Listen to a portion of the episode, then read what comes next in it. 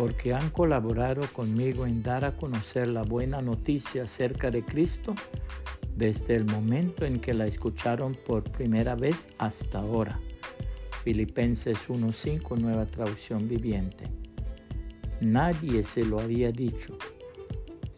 En una congregación, un joven músico, pobre y ciego, pero sobre todo muy tímido, anunció que dejaba su plaza de organista para ocupar otra en cierto lugar, aunque no en un templo. Al fin del culto, una anciana, tomando las manos del joven ciego con temblor y lágrimas, le dijo, Oh mi querido joven, qué pena me da esa noticia. Si tú supieras cuánto bien has hecho a mi pobre corazón en muchas ocasiones con tu hermosa música.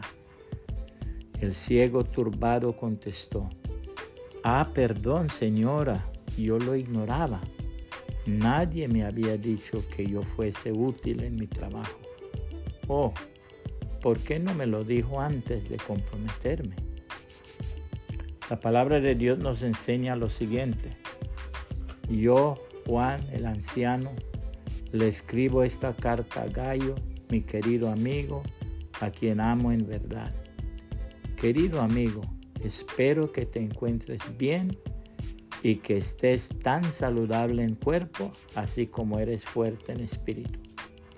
Hace poco regresaron algunos de los maestros itinerantes y me alegraron mucho cuando me contaron de tu fidelidad y de que vives de acuerdo con la verdad.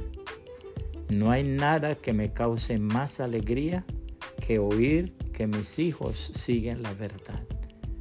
Querido amigo, le eres fiel a Dios cada vez que le pones al servicio de los maestros itinerantes que pasan por ahí, aunque no los conozcas. Ellos le han contado a la iglesia de aquí de tu cariñosa amistad. Te pido que sigas supliendo las necesidades de esos maestros tal como le agrada a Dios, pues viajan en servicio al Señor y no aceptan nada de los que no son creyentes. Por lo tanto, somos nosotros los que debemos apoyarlos y así ser sus colaboradores cuando enseñan la verdad. Tercera de Juan 1 al 8, nueva traducción viviente. Puede compartir esta reflexión y que el Señor Jesucristo le bendiga y le guarde.